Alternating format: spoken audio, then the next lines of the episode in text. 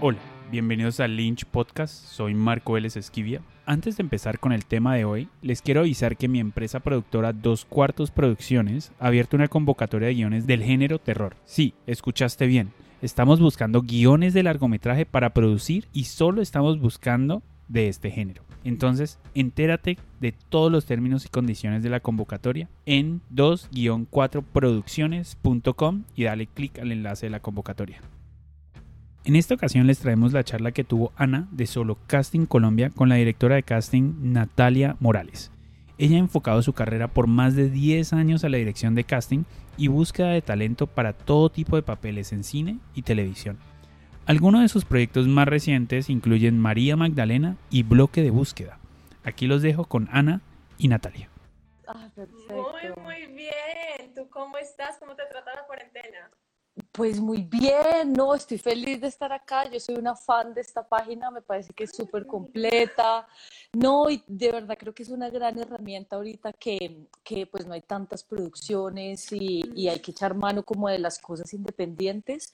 Total. Entonces, pues creo que ahí, acá hay muy buena información. Qué linda, muchísimas gracias. Bueno, yo soy fan mm. tuya, entonces acá estamos. Entre fanáticas. acá estamos. No, de verdad que estoy muy, muy emocionada porque creo que han surgido muchas preguntas, especialmente porque también ha cambiado la forma de hacer casting. Digamos, no ha cambiado, pero se ha eh, confiado más en solamente hacer self-tapes, porque ahorita solamente podemos hacer video castings. Entonces, bueno, vamos a estar hablando un poquito de eso, pero yo quiero saber tú cómo llegaste a la dirección de actores, vi también que haces eh, coaching de actores, cuéntame un poquito más sobre eso. Mira, entonces yo arranqué en este mundo audiovisual eh, haciendo producción eh, haciendo casting en comerciales, pero es totalmente diferente porque allá necesitas modelos y gente muy guapa, pero digamos con poca actuación. Entonces, a mí siempre me había gustado la actuación y todo este cuento, eh, y era como muy juiciosa y muy estudiosa, y un día una de mis mejores amigas, que es también mi manager, ella lleva mucho tiempo en el medio, me dijo, oye, eh, en RTI están buscando un director de casting en el 2010, imagínate, para que termine una novela que se llama El Clon, que en, Brasil fue muy famosa y en Colombia hicimos la versión eh, colombiana, digamos. Y bueno, me metí, yo siempre cuento que me metí en ese bollo porque uno meterse en una producción que ya está empezada es una locura, pero de todas formas, digamos que aprendí muchísimo. Eh, después hice otra serie que se llamaba Ojo por Ojo ahí, que era como de dos familias de venganza, una cosa pues grandísima, como de mil escoltas, mil muertos, era una locura, sí. Y de ahí pasé rápidamente a Teleset. Eh, allí duré como unos seis años. Hice Mamá también, Metástasis, que fue la versión para Latinoamérica de Breaking Bad. Eh, hice Bloque de Búsqueda, El Comandante, Hilo de Sangre Azul, Lady Tavares, que fue una de mis favoritas. Yo amo esa serie. Amé ese reparto. Y si ves todos los, los que estuvieron ahí, ahorita les está yendo muy bien. Tuvimos un gran talento ahí. Eh, Paraíso Travel también la serie y la más reciente fue María Magdalena y la Nocturna 2, que, que, estuvo en Caracol, no le fue muy bien en rating, pero la historia era divina, era muy bonita, me encantó. Genial, me encanta, ¿no? O sea, demasiada experiencia y demasiados castings y demasiadas cosas. Sí. Pero bueno, yo quiero que empecemos por lo básico, básico, básico, y es qué es un director de casting, qué hace un director de casting y qué tanto poder de elección tiene un director de casting frente a los personajes que llegan a la televisión. Listo, entonces el director de casting yo creo que es el, el puente o el encargado de darle vida a, esos personajes que están escritos y de ponerle cara a esos personajes, ¿cierto? Em, yo siento que es muy importante que los actores entiendan que nuestra labor como directores de casting es proponer actores para que el director escoja, pero muy pocas veces depende de nosotros. Si hay por ahí directores de casting que les están diciendo que, que los van a escoger para ciertas cosas, les pueden estar mintiendo un poco, ojo con eso, porque finalmente nosotros no decidimos, finalmente el actor va a estar en el set trabajando con el director, entonces es mejor que el director sepa y escoja el actor con el que quiere trabajar. Entonces eso es básicamente lo que hacemos. Eh, dentro de las propuestas que uno hace siempre cabe proponer desde lo que uno cree que el director le va a gustar hasta los anti-casting también, que son como, como anti-casting quiere decir proponer totalmente lo contrario a lo que está escrito. Entonces, si te piden una mujer guapa, divina, ¿Qué tal si ponemos una que se ve muy inteligente, pero que no es tan bonita, que le falta un poquito de belleza? Y ahí tú empiezas a jugar y ya el director finalmente es el que escoge eh, a quien quiere. En algunos casos el productor también lo hace, pero normalmente son ellos los que deciden con quién quieren trabajar. Bueno, entonces ahí para meter la cucharada, y, qué pena, métala, métala. súper frentera. sí. Entonces, si yo me acuesto con un director o una directora de casting, ¿no me pueden dar el papel? ¡Qué buena preguntita! Me encantó. Mucha gente cree que sí, o sea, que llegan a coquetear a ver con qué se puede y, hasta dónde es cierto, hasta dónde no. Pues miren, yo creo que eso, eso se da. Yo no quiero mentirles tampoco y decirles que eso no funciona así. Eso se da. Muchas veces eh, algunos directores o productores abusan de sus eh, posiciones y eh, le ofrecen pues al actor como que se acuesten con ellos y a cambio les van a dar personajes y lo que sea. Yo, no, yo lo que les diría es no lo hagan, no vale la pena. Eh, en esta carrera van a ser, ver así de gente que hace lo que sea con tal de la fama y el poder. Y lo más importante es que ustedes se mantengan como ustedes son y lo más honestos posibles. Eso no les va a servir de nada. Eh, acostarse con alguien finalmente va a hacer que, que después hablen mal de ustedes porque esta es una industria muy machista. Entonces van a decir como, ay, la vieja que es súper fácil, no van a decir nada bueno. Entonces, em, digamos, a todas esas promesas que les dicen, como decía, acuéstate conmigo y lo vas a tener fácil, mm, no les va a servir, no, no, no vale la pena. Es mejor demorarse un poquito más, pero hacer las cosas con esfuerzo y que cuando estés arriba y tengas fama, eh, no se lo debas a nadie más que a tu talento y a tu camino que te, que te forjaste con tus esfuerzos y no que nadie te vaya regalando nada que después te lo van a echar en cara además, de la peor manera. Y eso también sucede con, digamos, los talleres que dicen, si te metes a este taller, te prometo que vas a estar en una producción. Sí, sí, sí, totalmente, totalmente. Yo siento que, que uno como director de casting no puede hacer ese tipo de promesas, precisamente porque eso se vuelve como un, una contravía o una contradicción en nuestro trabajo. Entonces nosotros no podemos eh, solamente como ofertar un personaje a cierto grupo de actores que nos pagaron por un taller. Eso no, eso no es ético, digamos. Entonces yo siento que por eso hay muy pocos directores en Colombia de casting que podemos decir que somos honestos y que de verdad nos podemos acostar a dormir tranquilos diciendo no le debemos nada a nadie y eso obviamente genera mucho odio y mucha tensión porque muchos no saben cómo comprarnos pero nunca lo lograrán. Porque yo siento que lo más importante para un director de casting debe ser el talento y encontrar actores chéveres. Y si ya si, si te desvías del camino por cualquier otra cosa ya es un error. O sea nuestro nuestro trabajo debe ser encontrar buenos actores y darle la oportunidad a todo el mundo. Entonces, para esto hay que ser muy equilibrado, yo creo. Por eso no lo puede hacer cualquiera. Bueno, y hay una cosa y es cuándo elegir nuevos talentos, cuándo darle la oportunidad eh, a un actor o actriz nueva y cómo saber cuánto de un personaje le puedo confiar, o sea, si es un protagónico o un secundario, cómo elegir eso. Mira, yo siento que este tipo de roles que están establecidos para talentos nuevos y para gente que sea muy pila y que sea muy bonita, y normalmente esta gente hasta ahora está iniciando, yo siento que esos roles son más eh, secundarios de alguna forma.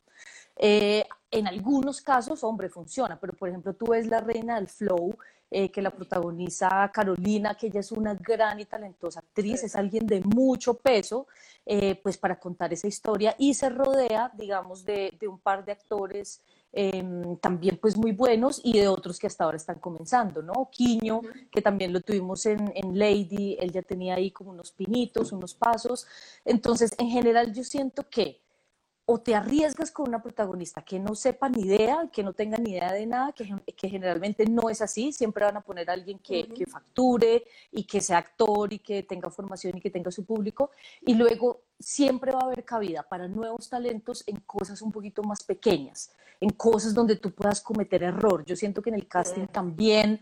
Eh, uno mete ahí eh, o, se meten y se, y se conectan ciertas... Em, ciertos eh, eh, roles que de pronto eh, no les va tan bien o lo que sea, pero al final funcionan. Yo creo que la mayoría de veces funcionan.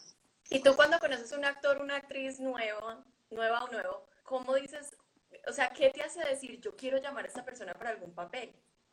El carisma, la personalidad, que sea una persona súper segura de ella misma. eso yo siento que enamora, eso yo siento que eso es lo que a uno le apagan como actor y como ser humano, ¿sí? Siempre te estén diciendo, no, tú tienes que encajar y ser eh, bueno y ser eh, y hacer las cosas bien y tal, pero yo siento que a siempre me preguntan, ¿qué buscas eh, cuando estás haciendo casting? ¿Qué buscas ser un actor? Yo digo, yo busco su personalidad, busco que sea él y que no tenga miedo. Ojo, una cosa es eso y otra cosa es que sea súper agresivo y que digas, es que yo soy así, no me importa. No, hay como un límite entre esto es lo que yo soy, pero eres auténtico, eres natural, eres igual con todo el mundo. O sea, esta gente que, que con los jefes es súper querida y luego con los técnicos es así como súper medio, medio rara y súper miércoles, pues eso al final uno lo nota y dice hasta cuánto, hasta cuánto puedo confiar en esa persona. Entonces es mejor que sea una persona auténtica, que sea ella, que sea segura, Em, porque también tú en el set necesitas un actor que resuelva rápidamente, que escuche lo que está diciendo el director, porque en el set van así a toda velocidad, no es personal, eh, pero muchas veces el director no se va a tomar el tiempo de dirigirte, te dice dos, tres cosas, o resulta que te dijo ahorita una cosa y después te dice otra y uno queda, Dios mío, ¿qué está pasando? Acá todos me odian y empieza uno a imaginarse mil y mil cosas en su cabeza, pero es como hombre entender que estás siendo parte de una industria que va a toda velocidad y que mm, pues muchas veces no van a tener tiempo de dirigirte y de decirte todas las cosas que tú quisieras que te dijeran, ¿no? Entonces en esa medida yo creo que me desvié de lo que me preguntaste, pero la respuesta es pues sí, hay que tener mucha paciencia para durar, para durar en, esta, en este trabajo.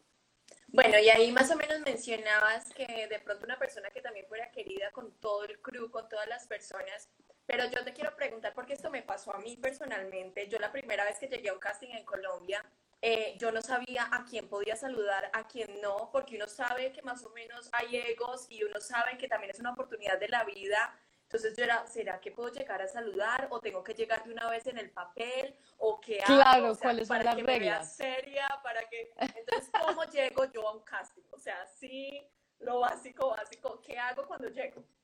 Listo. Entonces, siempre que tú vas a un casting, eh, lo primero es ser tú, el actor tiene que ser él, tiene que estar muy tranquilo. Eh, yo les aconsejo que lleguen como actores y allá se caractericen, porque hay unos que llegan ya como personaje, entonces si son unos asesinos, entonces son súper misteriosos y no le hablan a nadie y es como, mm, ¿sabes? O sea, eso no funciona así, o sea, el personaje se hace el frente a la cámara, de lo contrario es el actor, entonces yo lo que les aconsejo es, váyanse con una maleta, llévense tres pintas.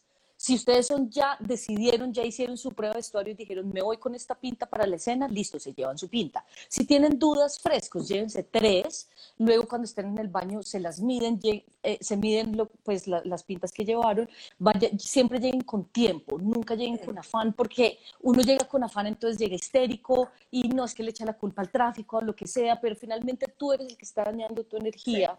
¿Sabes? Si dejas que todas esas cosas te afecten, si llegas un poquito tranquilo, sabes, respirando, ya tienes demasiada presión, quieres ganarte el trabajo, eh, tu manager te dijo que es un casting muy importante, o sea, ya tienes demasiada presión, entonces, ¿cómo puedes aliviar, alivianar toda esa presión para que el casting sea eh, lo mejor, salga lo mejor posible? Ahora, listo, te cambias todo el cuento, si tienes que llenar algún formulario lo llenas, como estar muy concentrado en lo que tienes que hacer. Y luego cuando entras a la sala de casting, que generalmente es un estudio donde hay alguien de sonido, un técnico de cámara, el director de casting, algunas veces está el director, otras veces está el productor, tú tienes que saludar normal a todo el mundo, pero por favor no saluden de beso. Yo no sé por qué en Colombia somos tan conchudos y se le tiran al director de beso como, hola, ¿cómo estás? No, eso no, es mejor que no lo hagan, saluden de lejos, como hola, ¿cómo están? Hola. O sea, se hacen así como, van a quedar súper bien. Eh, y no van a quedar como tan, como tan salameros. a mí no me importa, yo saludo a todo el mundo y los que me conocen en persona saben que yo soy ahí y, hablamos de toda la vida y lo que sea, pero hay otros directores de casting que son más formales, que no les gusta, entonces no den ese papayazo, como decimos en Colombia. Es mejor que, que saluden a todo el mundo de lejos, pero muy decente, pero saluden porque la gente... Eh, se los juro que los camarógrafos y los de sonido empiezan a hablar. Como, ay, es que esa, esa niñita era la creída, la que ni siquiera saluda, yo no sé qué. Todas esas cosas hablan de uno. Entonces, ¿para qué dar esos papayazos? Ser querido, ser, ser amable, pues, y tratar de que no te afecte eh, lo que está afuera, porque afuera está pasando muchas cosas y tú tienes que estar concentrado en tu escena. Bueno, y hay otra cosa y es que hay muchas características cuando a nosotros nos mandan el perfil del personaje Eh, hay unas características. Mira, es que yo saludo a todos de beso. No, eso no lo vuelvas a hacer. No, y ahorita con el virus, olvídese. No, ya se acabó, menos mal. Todo con codo así. Hola, hola. Ya no más, ya no más. Sí. Pero bueno, Perdón. hay características físicas que llegan del personaje, pero también hablabas un poquito del casting. ¿Qué tan importante es mi físico para un personaje? Mira, yo te digo que es vital. Eh, yo quiero aclararles a todos ustedes que yo tengo una frase y es que los directores de casting sabemos más de ustedes de lo que ustedes saben de ustedes mismos. Uno cuando los llama casting, uno ya estudió su hoja de vida, uno ya vio sus fotos, uno ya vio su reel, uno ya, si no tiene reel, los buscó en otra cosa o habló con otro director de casting y mira, eh, necesito un actor que hable inglés, que, que haga esto, esto, esto, mira, te recomiendo a este y uno empieza toda la investigación del actor y luego cuando lo llama o le pide self-tape, uno le interesa ver ese look. Entonces yo les diría que se vayan lo más natural posible, lo más ustedes, porque hay unas veces donde en el caso, por ejemplo, de las mujeres acá en Colombia tienden a maquillarse mucho, pero ya demasiado, ¿sabes? Entonces les sube un poquito la edad. Eh, o los hombres, no sé, que se necesitan un poquito más grandes con barba, entonces se afeitaron para verse más pequeños. Entonces es como, sí tener, yo les digo, tengan cuidado en la medida de que eh, audicionen de acorde a su edad.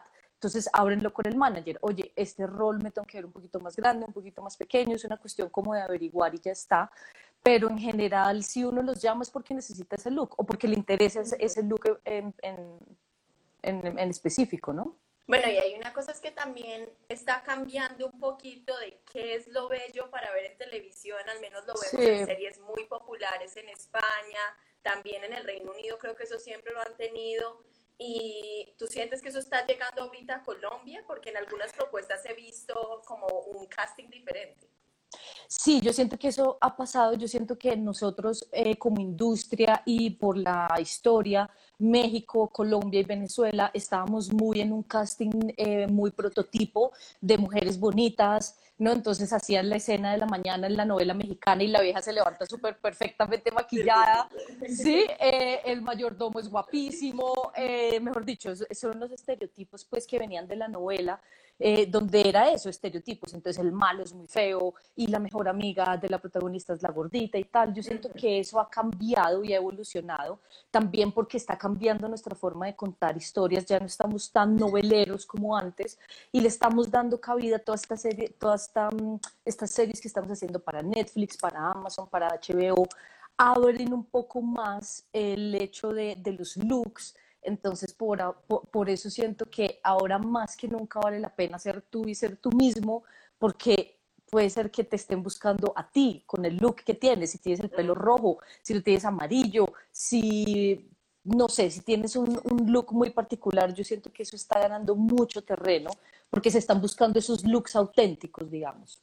Bueno, y cuando yo llego a un casting y veo que la persona que acaba de salir para mi personaje ya es una actriz de cartel una persona muy importante. Y yo me quedo como, pucha, ya, o sea, ¿para qué? en verdad tienen una oportunidad. ¿Para qué venir? Sí. Sí, yo siento que sí. Yo lo que les digo y a todos los que les, les he podido hacer coach de casting, porque hay unos que están muy nerviosos, yo les digo, miren, si son actores, tómense el casting como algo que van a hacer toda la vida. A un actor le pagan por hacer casting todo el tiempo y de vez en cuando se gana un personaje. ¿Listo? Pero si tú eres actor y te lo vas a tomar en serio, toda la vida vas a hacer casting. Eso es una cosa. Lo otro es, si todos los castings son de vida o muerte, sí tienes que tomártelos de vida o muerte, estudiar tu escena, llegar muy bien preparado, pero luego cuando ya estés en la audición tienes que estar lo más relajado posible para que puedas improvisar, para que des cabida como a la escucha, a que estés abierto, a que puedas eh, cambiar la escena si el director te lo pide. Entonces, eh, un poquito la cosa es como entender que el casting es un proceso y que es un proceso donde cada vez puedes mejorar. Yo lo que les digo es que siempre tengan una agenda y anoten lo bueno y lo malo. Una bitácora es importante porque, claro, entonces tú dices, vuelvo a la pregunta, entonces tú dices, ah, no, la, que salió ahí, no, pues es divina, fijo, le van a dar el, el personaje a ella. Siempre en la sala de casting vas a encontrar gente que tiene tu mismo perfil y se ve mucho mejor que tú, o tiene más experiencia, o es más bonita, o es más alta, o tiene mejor manager, y empiezas como, ah, pucha, empiezas a dudar. Yo lo que digo, lo que les digo es, no duden, confíen en ustedes mismos, si los, los llamaron a casting es porque los quieren ver, y si ustedes entregan todo, hay una posibilidad de que queden. Ahora, ¿qué tal que para ese personaje no queden? Porque efectivamente ganó la bonita, pero que el director de casting haya dicho, oiga, esta sí hizo un muy buen casting, miremosla para otro personaje, y eso abre puertas. Entonces, no, no, vean un poquito más allá y no se queden con el, ay, no, ya me lo tiré, sino es, pucha, voy a hacer una buena audición para que escriban en su bitácora qué me salió bien hoy. Estuve confiada, me supe la letra súper bien, improvisé, ¿qué me faltó? Ay, pucha, no escuché tan bien cuando me dijeron que cambiara esta emoción. Es decir, que anoten lo bueno y lo malo y que cada vez vayan mejorando su proceso de audición, porque si todos los castings van a ser un trauma, si todos los castings son no me hablen y se pelean con toda la familia y con el novio y todo es un pollo y es un drama y se para el mundo porque la niña tiene una audición, pues eso no tiene sentido porque van a sufrir mucho. Entonces, ¿me entiendes? Hiciste cara, Ana, de que eres así, que sufres mucho. No, amo audicionar. O sea, yo me lo disfruto como nadie. Porque, mira, yo me lo sufría mucho. O sea, ahí sí hago esa cara porque yo era de las que salía y latigazo, latigazo. No, sí, claro, claro. Pero no sé nada. Sí, sí. A mí el profesor me cambió el chip y para mí ya se volvió la cosa más deliciosa que a mí me llamen a un casting. Sí, eh, además que piensen que ya, si ya los llamaron y ya están en casting y ya tienen una oportunidad, lo demás no importa. Yo vi eh, hace como unos dos años estaba haciendo casting con José Menéndez, que es un gran director de casting acá en Colombia, estábamos en Teleset, y estábamos haciéndole un casting a Chichila Navia, yo sé que muchos de ustedes saben quién es, y miren, ella entró, estábamos los dos así hablando con José tal, y ella entró, pero iluminó la sala, les digo, le iluminó, entró con una sonrisa, como, hola, ¿cómo está? Y nosotros nos impresionamos y le dijimos, pues tú, ¿por qué estás tan feliz? ¿Qué o sea, no te has ganado el personaje, ¿qué pasa? y dijo, no, es que estoy feliz de estar acá, o sea, para mí ya estar acá es una ganancia y estar con ustedes dos y hacer la escena. Y, y, los que hacen casting con nosotros saben que nosotros nos tomamos el tiempo de, le damos la confianza al actor hasta que no quede la escena bien chévere, em, no, no, no dejamos ir al actor y wow, después con José nos quedamos pensando como, oiga, qué buena actitud. Y es una mujer que se gana todos los castings que hace. Yo siento que por esa actitud, porque va muy tranquila y hacer lo que mejor ella cree que puede salir. Entonces, eso es mágico. Y hay una cosa que mencionas y es que cuando a uno lo llaman en verdad lo quieren ver, o sea, nadie te está llamando para perder el tiempo, ¿no? Total, total. También pasa que, mira, me ha pasado mucho y se los tengo que decir, que uno los llama entonces, te queremos ver en este casting. Sí, pero es que yo no tengo la edad del personaje. Sí, será, pero es que y dudan y uno es como, pucha, si en el libreto hay una edad de un personaje y yo ya busqué por ese lado y no encuentro esa edad, yo voy a empezar a subir y a bajar. Y si en esa subida o en esa bajada tú estás en casting, pues tú tienes que venir y ya está. ¿Sabes? Eh, lo importante es tener cuidado un poco con eso. Entonces, si te tienes que ver un poquito más pequeña, mujer, listo, no te maquilles tanto, hombre, afeítate, eh, si te tienes que ver un poquito más grande, entonces busca qué hacer un poquito para modificarte la edad, pero no mucho, no mucho, no mucho, porque entonces hay veces donde se ponen pelucas, donde se hacen 10.000 cosas que luego cuando, cuando la persona de arte va a, mm, hacer el diseño del personaje, se encuentra con un actor totalmente diferente al que fue aprobado en casting. Entonces con eso tienen que tener cuidado, ¿no? Bueno, y otra pregunta que te voy a hacer acá metiendo la cucharada. ¿A mí me deben pagar por ir a un casting? No, no es, no es, es parte del oficio de ser actor. ¿O yo pagar por ir a un casting? No, no debería ser así. Yo sé que hay unos ciertos lugares en Estados Unidos, en Miami y creo que incluso en Nueva York, donde tú pagas una tarifa mensual a un sitio y esto anuncia castings. Es un poco como lo que tú haces en tu página, pero creo que es algo más formal y tal. Lo que yo sé en Colombia es que no, no funciona así nuestra, nuestra industria, hasta donde yo sé, no funciona así. Y si les están cobrando por hacerles casting, sospechen, investiguen, averigüen. No queden solamente porque ah, esta persona es súper famosa y trabajó con tal. O sea, en televisión yo he visto las peores ñangas y las, las personas más que han hecho los peores negocios. Entonces, con eso, no se confíen solamente porque no, este trabajó con un famoso, no. Investiguen, pero esta persona de dónde es.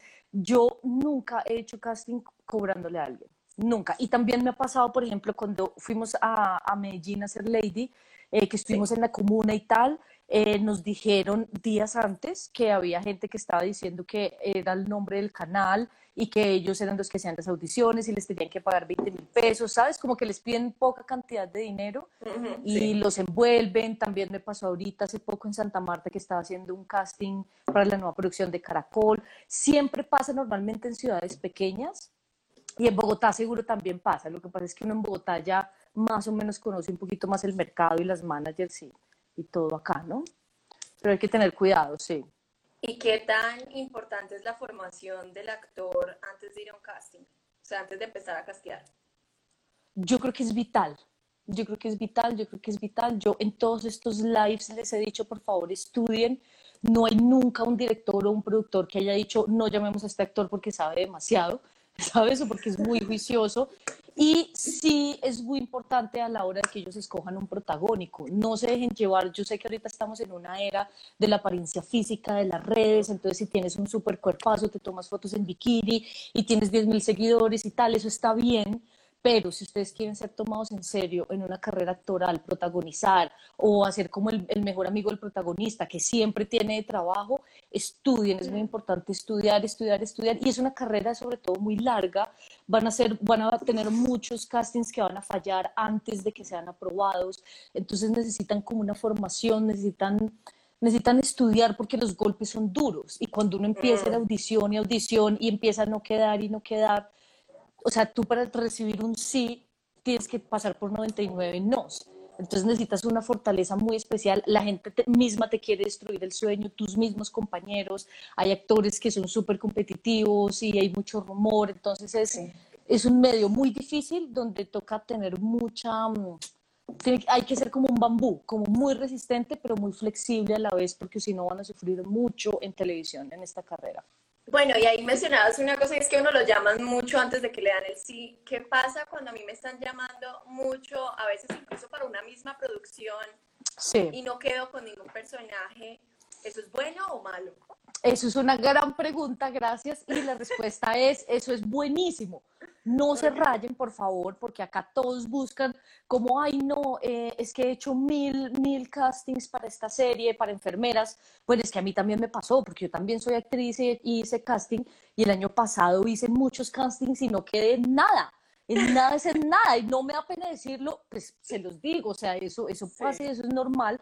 Eh, es más, si los están llamando mucho para una misma serie es porque, porque el director dijo, oiga, llamen a esta china de la vez pasada del casting que me gustó. Mm. Si los están llamando es porque están gustando, solamente que, que no están clasificando en ese momento para el casting específico, pero yo creo que entre más casting manden mejor. Yo sé que a veces puede ser un rayeo, que puede ser una mamera, como hacer casting y hacer casting, que mamera, pero yo les pregunto, ¿qué están perdiendo? No están perdiendo nada, están, están manteniéndose activos, están aprendiéndose un texto, están, están activos, entonces de hacer o, o a no hacer es mejor hacer algo. Si hay alguna preferencia por algunos managers para personajes principales, y ahí te voy a agregar yo, ¿hay algunos managers vetados? Mm, no, digamos, yo siento que hay, hay ciertos managers que tienen más estrellas que otros managers, entonces en esa medida como que se trabaja mucho con ellos porque el 90% de su book son protagonistas, ¿sabes? Pero no significa que uno como director de casting tenga que trabajar siempre con los mismos managers, para nada. De hecho, yo creo que, que si algo nos hemos caracterizado nos caracterizamos en Teleset con José y con Alberto y ahorita como la nueva generación que estamos en Caracol, que se refrescó un poco allá esto de casting era precisamente por eso, porque, porque se necesitaba gente como nosotros que fuera y le diera la oportunidad a más gente y en eso digamos que somos expertos, José, Juliet y yo digamos, el equipo que estamos allá, tratamos de, tener nuevos talentos y de apostar por ellos siempre. Claramente en nuestras producciones siempre nos piden unas estrellas estándar, digamos, y unos ciertos actores buenos que siempre vas a necesitar para contar historias, pero luego siempre va a haber talento, va a haber oportunidad para talento nuevo. Entonces, en esa medida, pues, claro que sí. Bueno, Natalie, ¿qué características básicas tiene que tener un director o una directora de casting? Como cuáles son esas cositas que hacen destacar frente a otros directores de casting que ayudan en el proceso.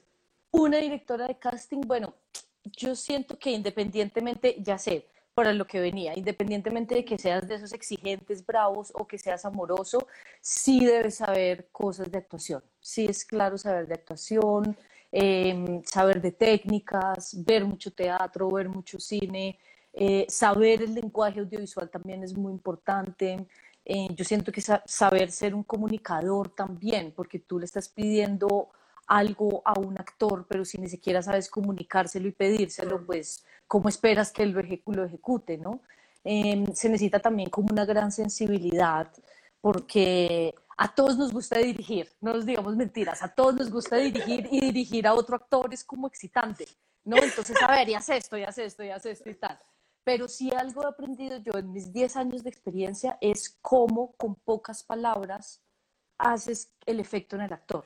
Esa es como, como mi meta que, que, estoy tratando de mejorar y llevo 10 años en esto y entre más aprendo siento que menos sé, porque esto finalmente es arte también, la actuación es un arte. Pero yo siento que sí hay que tener una sensibilidad, hay que, hay que amar la actuación, sí, hay que saber un poquito de, de, de esto. Y luego ya el conocimiento de los books y de los actores, yo siento que es un poquito más fácil y se da. Pero si no tienes sensibilidad y, eres un poquito mandón y le hablas a todo el mundo mal o odias a la humanidad o tienes problemas con la gente, lo vas a sufrir mucho porque acá trabajas con gente todo el tiempo. Claro, totalmente. ¿No? Aquí nos pregunta Alonso, ¿qué debería tener en cuenta un actor extranjero que quiere ingresar al mercado en Colombia? Un actor extranjero, bueno, primero que acá sí molestan mucho en términos eh, de documentos y administrativos. Eh, acá, eh, digo, acá, en Colombia son súper canzones con ese tema, debes tener unos visados específicos, entonces es mejor como averiguar antes, por ejemplo, a mí en Teleset me permitían, por ejemplo, trabajar con actores que tuvieran Mercosur, pero luego no todos los países estaban en la Mercosur, eh, o con un tipo de visa B1, que es una visa de trabajo, eh, pero en Caracol solamente podías tener una visa, un visado independiente, entonces eh, deben tener mucho cuidado con los papeles, como que se asesoren muy bien, en algunos casos incluso el manager también les puede sacar el visado. Em, y luego que se preocupen un poquito por trabajar acentos, yo creo que sí es un tema importante, porque acá somos muy cerrados con la televisión que hacemos y nos gusta mucho como los acentos de acá, ¿saben? Entonces yo sí siento que eso acá es importante. Ahora, lo que hablaba también ayer en un live es verdad. Acá estamos haciendo series locales para nuestros dos canales, pero también estamos produciendo mucho para afuera. Eh, eh, para México, para Netflix, para HBO, para Amazon, para cosas de afuera, y ahí sí hay una permisividad, digamos, más laxa y se pueden utilizar actores de afuera, ¿sí? Pero son casos muy específicos, entonces yo les diría, trabajen en su acento neutro, en su acento colombianizado, digamos, que eso les va a servir y les va a abrir puertas. Entre más eh, colores y locuras puedan mostrar, me parece que es mejor. Entonces, eh, conozco muy buenos actores acá españoles que ya lograron neutralizar su acento y lo hacen muy bien. Entonces, eso les abre las posibilidades de estar en más series acá, ¿no? Natalia, y muchas veces se habla de suerte al conseguir papeles. Eh, ¿Tú crees en la suerte?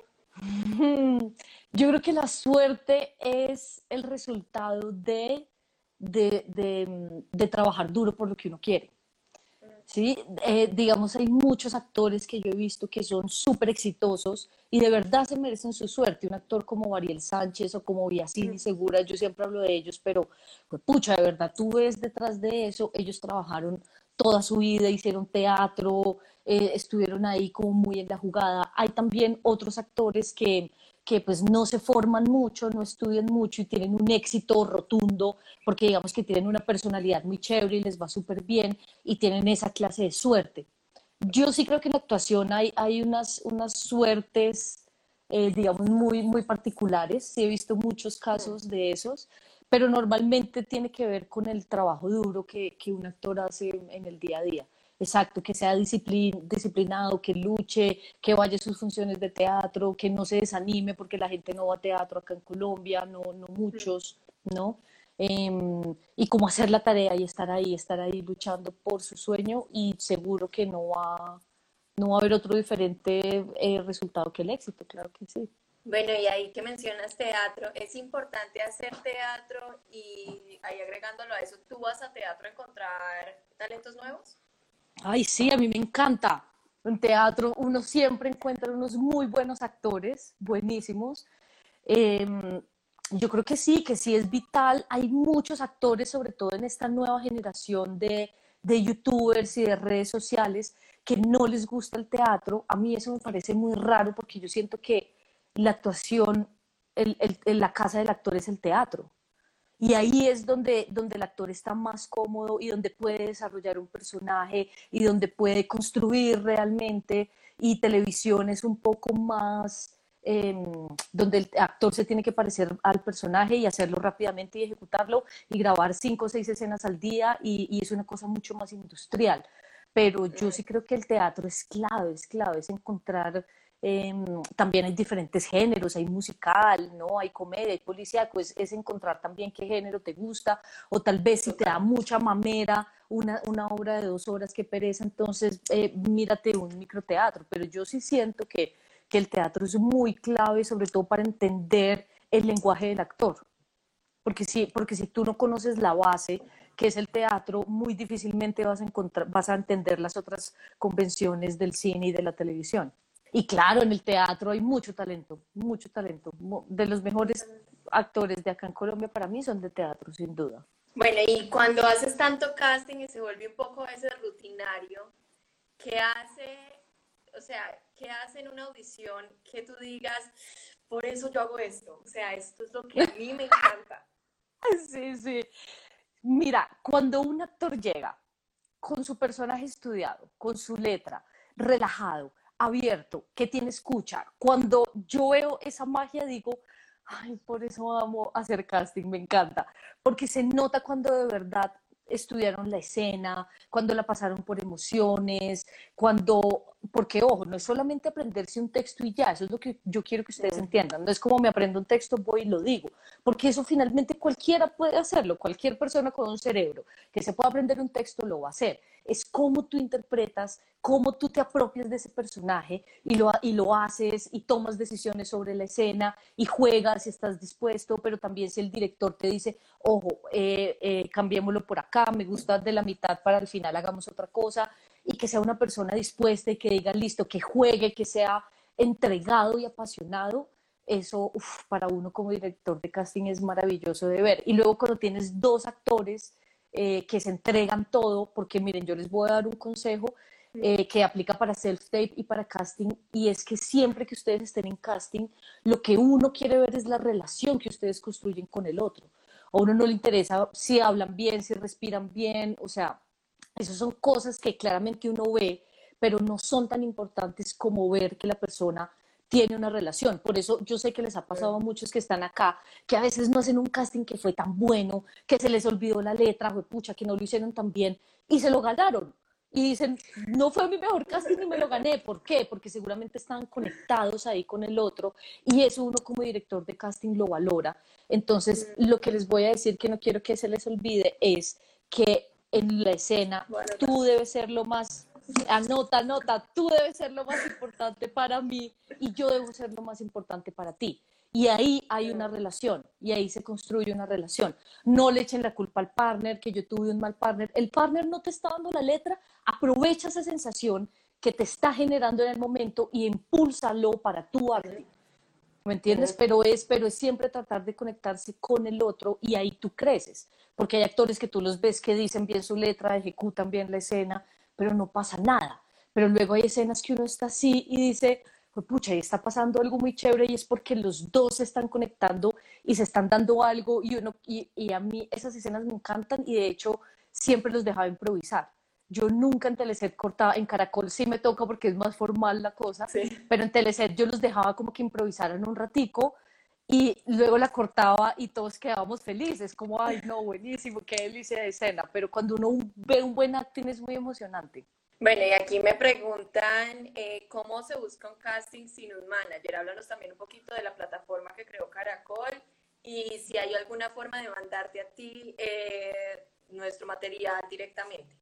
Sí, em, eh, mira, entonces por mucho tiempo que estuve en Teleset, que fueron casi seis años que estuve allí, eh, siempre iban los actores o se conseguían nuestros emails en la portería y nos escribían o nos dejaban su hoja de vida impresa y nosotros muy ordenadamente clasificábamos ese material por orden alfabético en carpetas y siempre lo tuvimos en cuenta. Digamos que, que, que para nosotros, digo, para Alberto, para José, que es con las personas que siempre he trabajado, para nosotros es muy importante que no dependa eh, que un actor consiga un trabajo o no, si tiene manager o no porque eso es una decisión personal del actor. Entonces, uno como director de casting no puede vetar a un actor y decirle, no, no voy a trabajar con él porque no tiene manager. Eso no funciona así.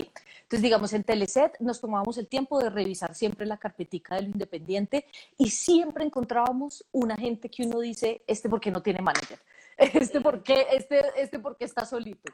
Eh, pero digamos que en los dos casos, pues uno, uno trabaja con los dos actores, con el que tiene manager, con, tanto como con el que no, digamos, no es un problema. Y ahora lo que hizo Caracol fue crear una plataforma donde todos se inscriben em, independientemente de su, de su credo, raza, religión, de su, de su país de nacimiento, no importa, se inscriben ahí. Em, les voy a dar la página, se llama Pcasting, ese es el email del asistente, pcasting.caracoltv.com.co. Eh, Natalia Jiménez es la persona que, que, les manda el instructivo, ese es el mail de Natis, le escriben, oye, me quiero inscribir en la plataforma que tengo que hacer, ella les manda vuelta de correo un instructivo y ustedes siguen los pasos, ¿listo? Y mi mail también se los voy a dejar, eh, que es el personal, gmail por si me quieren mandar sus hojas de vida actualizadas, sus fotos. Créanme que a mí me sirve tener ahí ese material para cuando arranquemos otra vez algo. Perfecto. Bueno, y hablemos un poquito entonces de self-tape y de, de Por favor, mi tema favorito.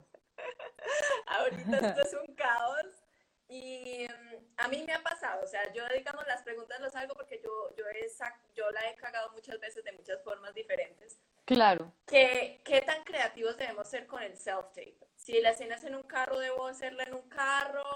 ¿O debo mantener la cosa de la pared? ¿Qué tan cercano debe ser a la realidad de la escena como si fuera en verdad en la producción? O sea, ¿cómo abordo yo un self-tape una vez me mandan la escena? Entonces, en self-tape, muchachos, mi teoría es la siguiente. Por, por lo que he visto de productores y directores escogiendo el casting. Si a ustedes les mandan un casting que es en un carro o en un centro comercial o en una oficina de abogados, donde sea, tienen que hacerlo en un espacio neutro. ¿Por qué? Porque cuando ustedes están haciendo casting, a ustedes no se les está pidiendo que hagan la escena la escena la va a hacer el director cuando la grabe, porque va a tener su carro, sus personajes, el vestuario, él va a tener todo. Uno cuando les pide a ustedes self-tape es porque los quiere ver a ustedes. Entonces, lo primero es un espacio neutro. Siempre busquen un fondo blanco. Yo lo que hice fue que me hice en la sala, bajé un cuadro que tengo acá, traté de limpiar todo y mantengo el fondo blanco. ¿Por qué? Porque si ustedes quitan la atención de todo y, la, y, se dejan solamente ustedes, ya ahí hay un foco de atención. Ya ahí uno dice, uy, quiero ver ese actor qué va a hacer. ¿Listo? Eso es lo primero. Lo otro es que si van a grabar con el celular, siempre pónganlo en horizontal y el lente siempre tiene que ir a la altura de los ojos. Si ustedes ponen la cámara un poquito abajo, eso les da un valor de plano diferente y esto ya está contando algo. Entonces acá te ves imponente y jefe, ¿cierto? Pero si pones la cámara así, entonces estás contando otra cosa. Esto es un esto es un valor de plano que es diferente, pero si tú pones la cámara a la altura de la mirada no vas a tener pierde. ¿Listo?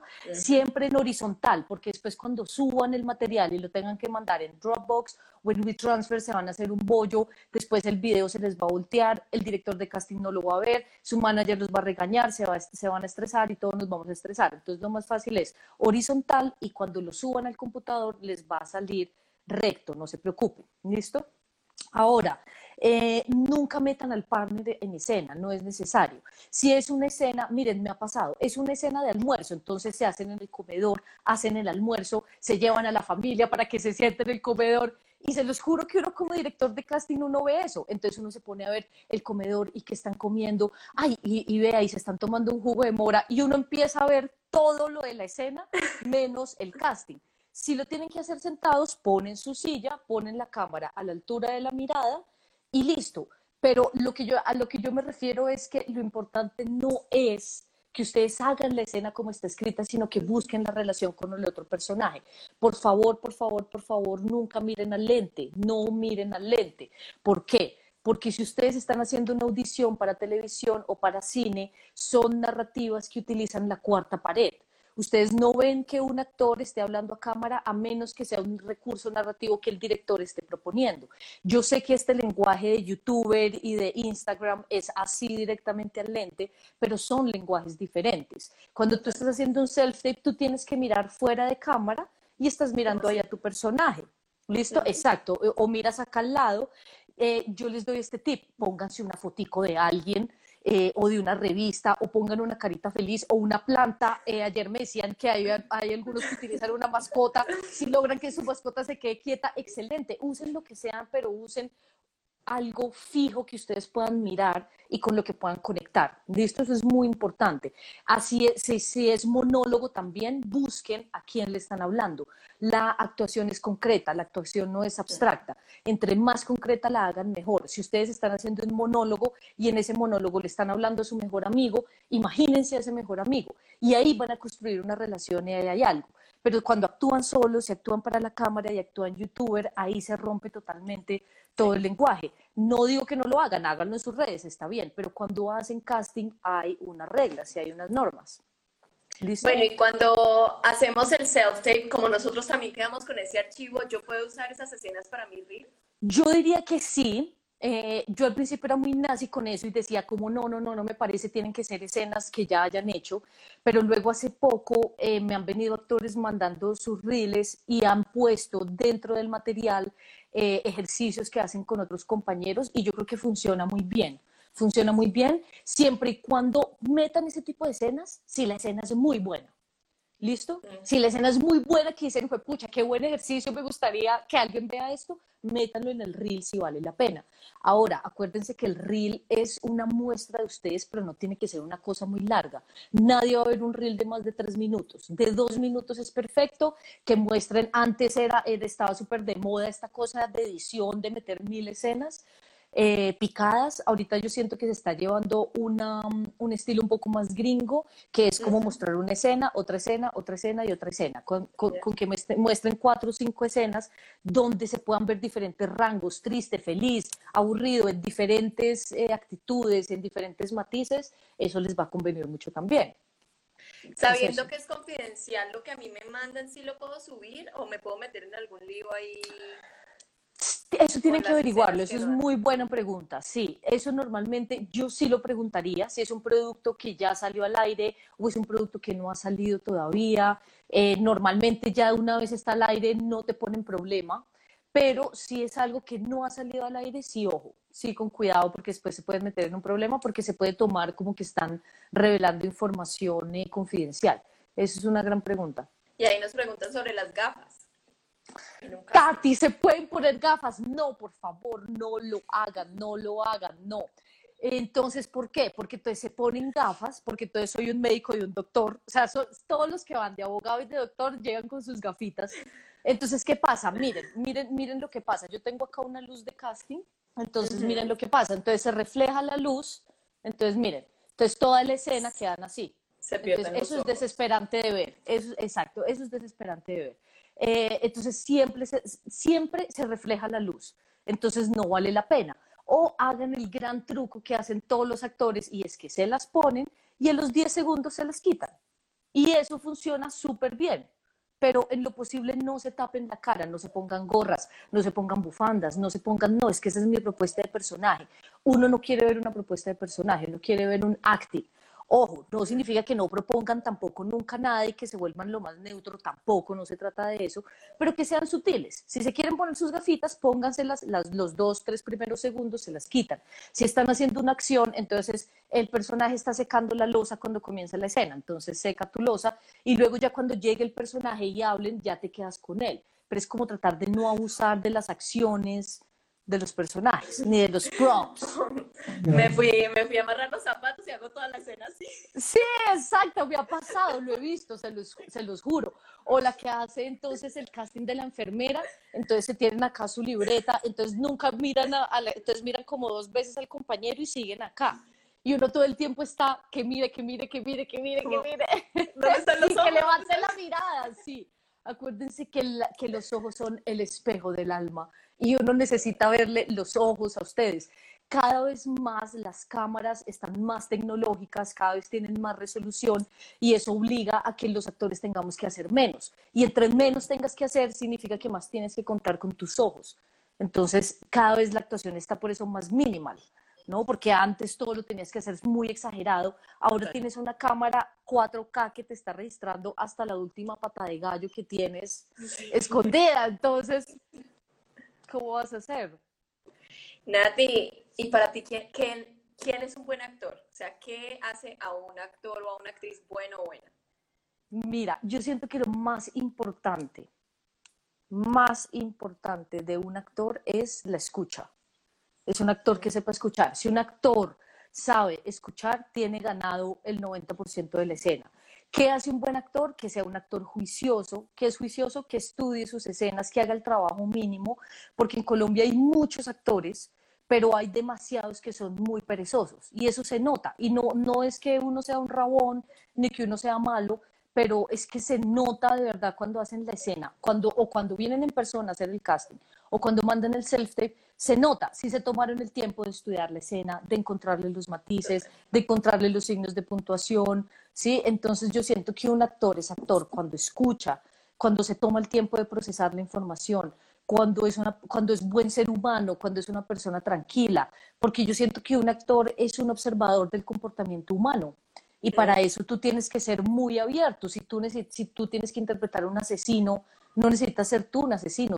Significa que tienes que conocer y poder estudiar esa mente y poder recrear muy precisamente ese comportamiento humano. Entonces yo siento que es Sí.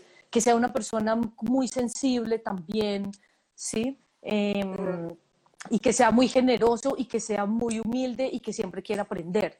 Porque yo siento que el oficio actoral siempre se aprende, siempre, todos los días. El que diga que ya sabe actuar y que sabe todo, sospechen. Sospechen porque ahí hay algo raro. Total, total. Pero Sí. bueno, para ir cerrando, eh, agradeciéndote infinitamente por este tiempo, eh, Nati, ¿tú Gracias. siendo actriz también, tienes de pronto algún consejo, algún tip para todas las personas que estamos empezando, eh, algunos que apenas están sintiendo como ese llamado por la actuación, eh, algo que de pronto a ti te haya ayudado, un consejo que a ti te hayan dado algo que hayas aprendido desde tu experiencia? Sí, y es que todos los procesos que un actor tiene son individuales. Eh, yo fui una persona que durante mucho tiempo, toda mi vida, fui súper insegura. Nu- siempre dije como no, nunca voy a poder lograr nada grande en mi vida. Entonces, eh, un día como que me saqué un poquito ese discurso de la mente y dije, tengo que salir adelante, tengo que luchar.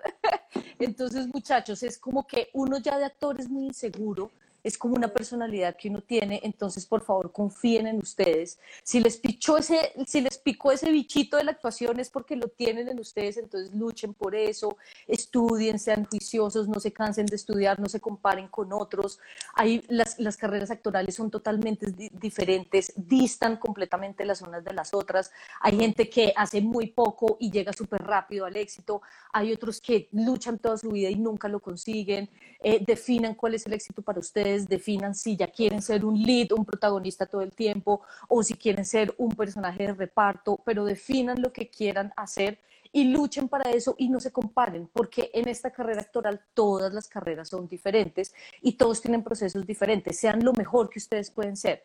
Cuiden su cuerpo, coman bien, eh, hagan ejercicio, quieran a su familia, todas esas esos posts que uno ve de superación en Instagram, créanse toda esa vaina, o sea, de verdad, empodérense, sean ustedes, sean buenos, hagan las cosas bien y tarde o temprano van a tener su recompensa.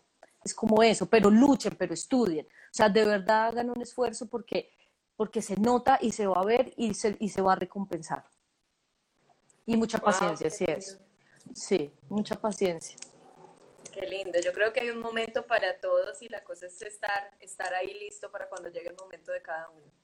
Claro, claro, porque es que en algún momento se va a juntar esa oportunidad que siempre habías querido con tus estudios, con lo que conoces, con lo que has grabado y ya tienes que estar seguro y salir y hacerlo. ¿no? A veces yo siento que uno se pasa mucho tiempo dudando y dudándose y dudando si está listo y uno muchas veces ya está más listo de lo que piensa. Entonces es como confiar también en, en lo que somos y en lo que hacemos y en lo que estudiamos. Estudiar, estudiar, estudiar y ser muy juicioso. Esa es la clave.